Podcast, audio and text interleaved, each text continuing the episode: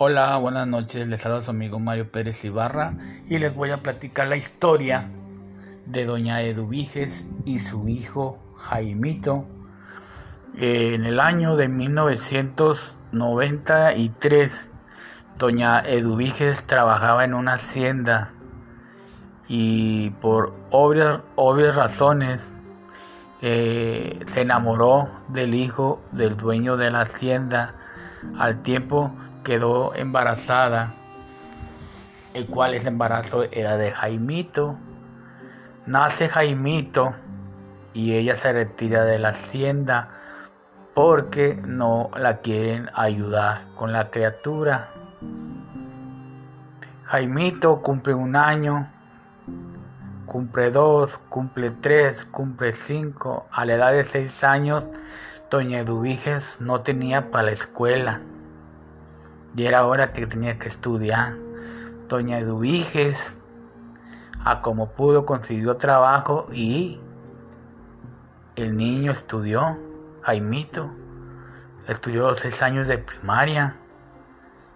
Doña Eduviges llegó a trabajar a una fábrica de chocolates y le fue bien. Jaimito estudió la secundaria. Jaimito estudió la prepa. Doña Eduviges echándole ganas, echándole ganas, logró que estudiara la carrera. Se convirtió en un arquitecto. Jaimito, Jaime ya, logró entrar a trabajar con unos arquitectos y hacer edificios, hacer construcciones grandes. Pero Jaimito se olvidó de Doña Eduviges.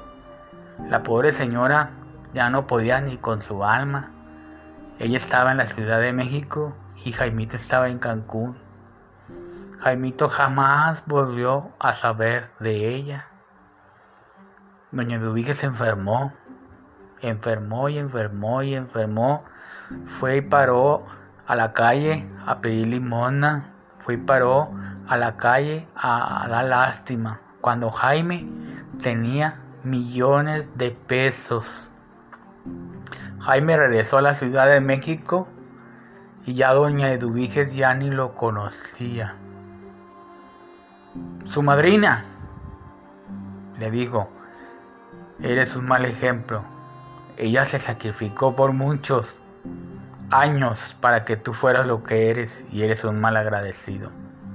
Jaimito con lágrimas en los ojos le pidió perdón el cual la señora jamás lo perdonó. Se retiró Jaime y dejó a doña Eduviges ahí tiradita, enferma. En eso, perdón, pasa un señor llamado Abraham y atiende a doña Eduviges y doña, doña Eduviges se pone al 100. Se cura ese señor Abraham era el dueño de una cadena de restaurantes. Y doña Eduvige se puso al 100 tanto económicamente como de salud. Al tiempo Jaime cae en la ruina.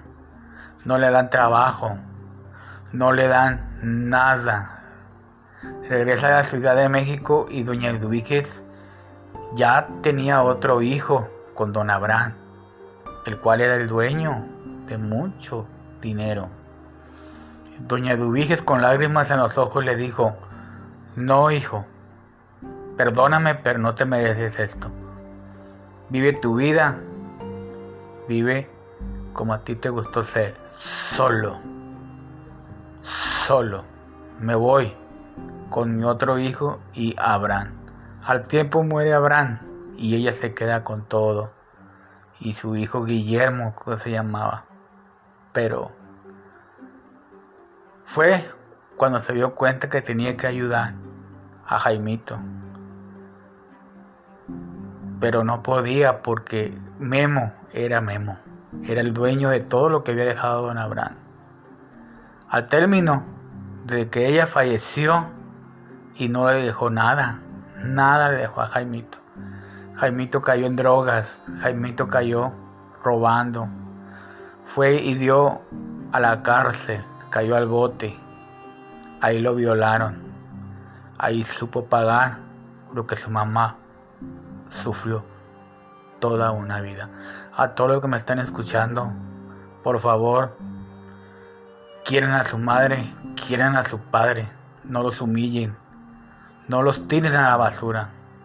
Ellos se, madrean o se friegan lindo y bonito para darles una vida a ustedes y para que ustedes les paguen con la moneda falsa.